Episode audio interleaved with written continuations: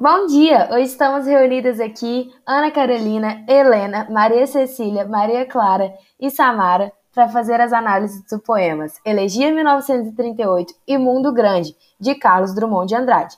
Começaremos com Elegia 1938.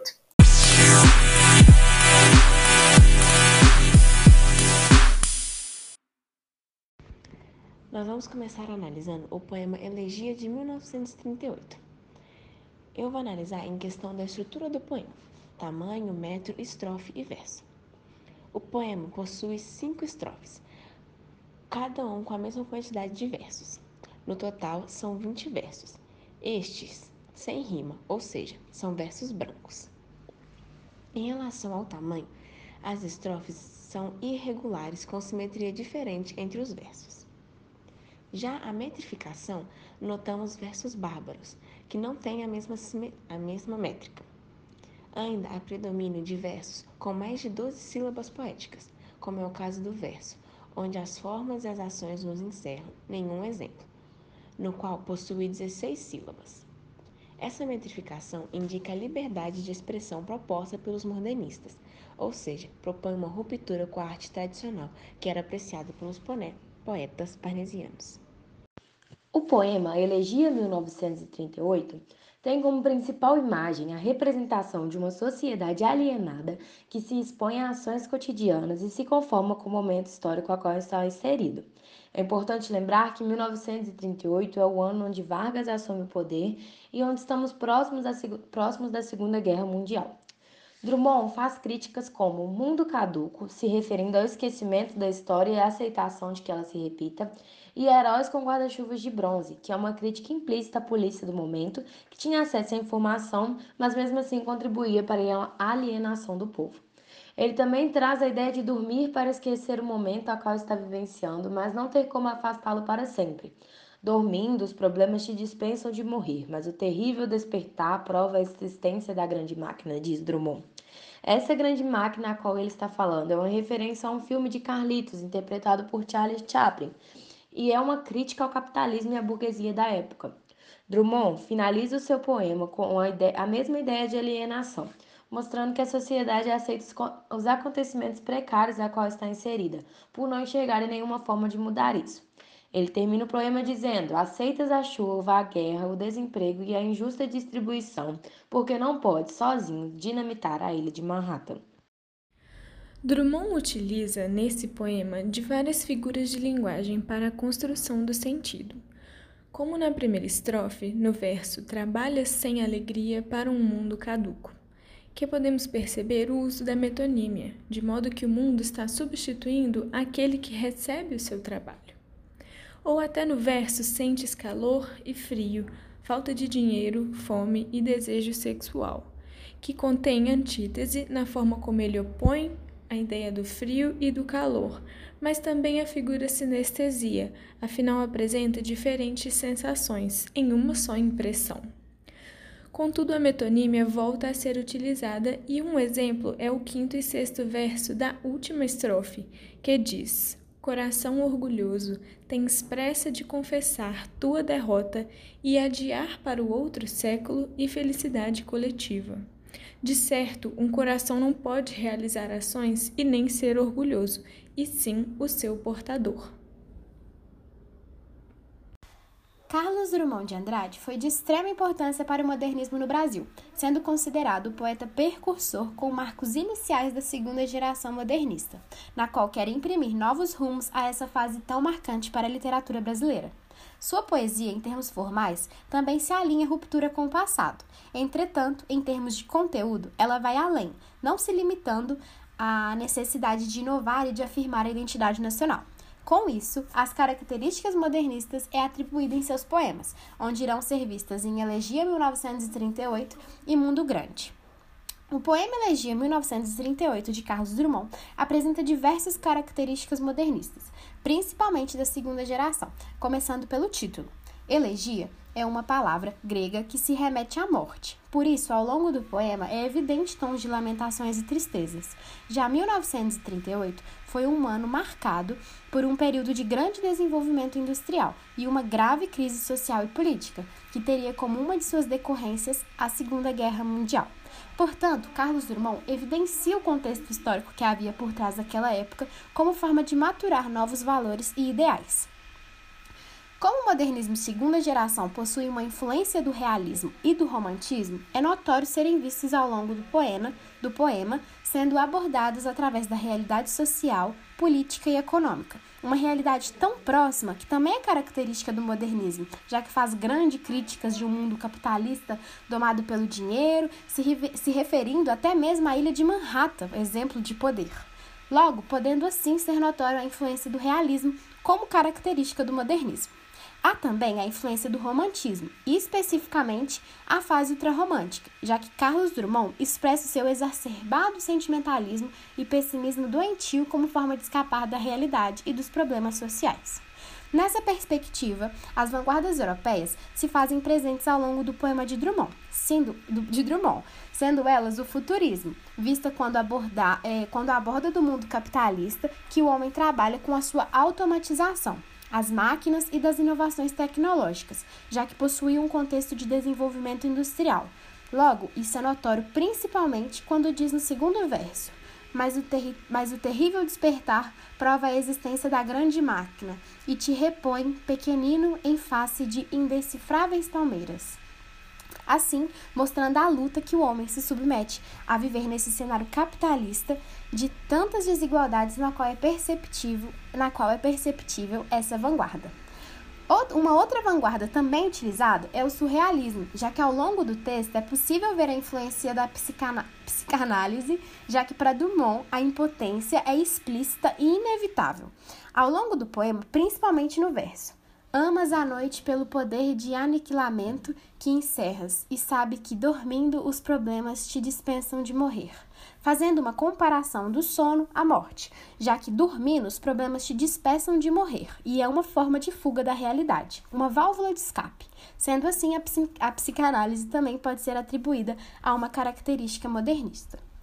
Outra vanguarda europeia que também é notória ao longo do poema é o expressionismo, onde Drummond utiliza uma vasta intensidade do que se pensa em relação ao que estava acontecendo ao redor do mundo, trazendo assim as interpretações da realidade e a partir das sensações e de suas angústias, sem saber o sentido da vida.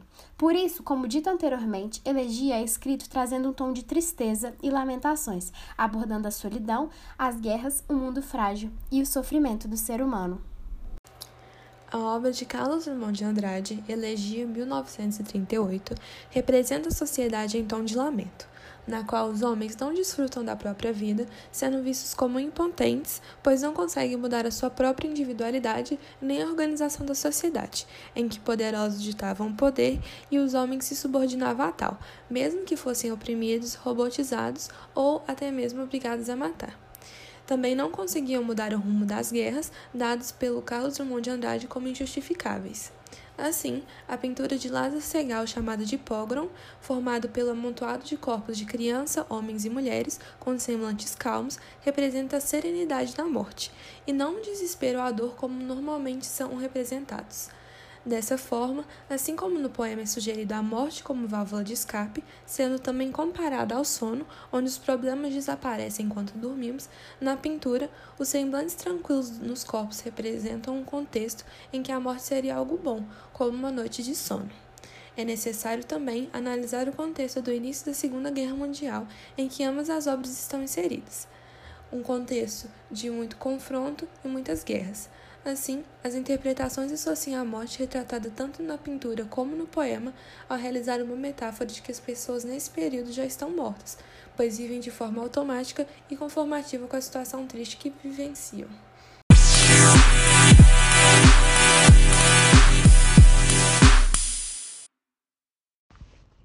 Agora vamos analisar o poema Mundo Grande. Vou analisar em questão da estrutura do poema, em relação ao tamanho, metro, estrofe e verso.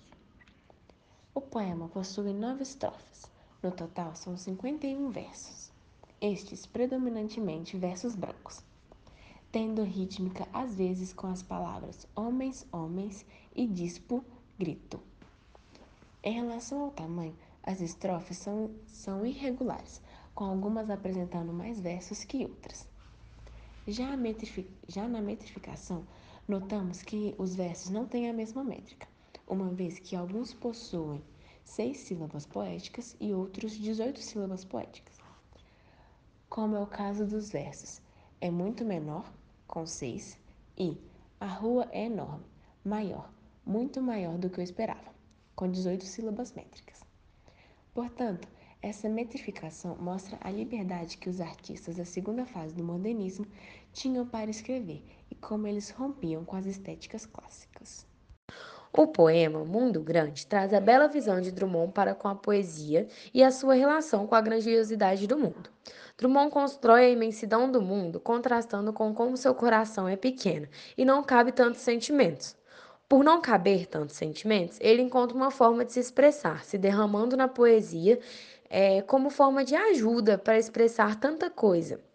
Drummond descreve ruas, cidades, coisas importantes como petróleo, carne, algodão, e depois continua descrevendo as diferentes cores dos homens, os diferentes sentimentos que eles carregam, tudo isso para ressaltar o tamanho do mundo.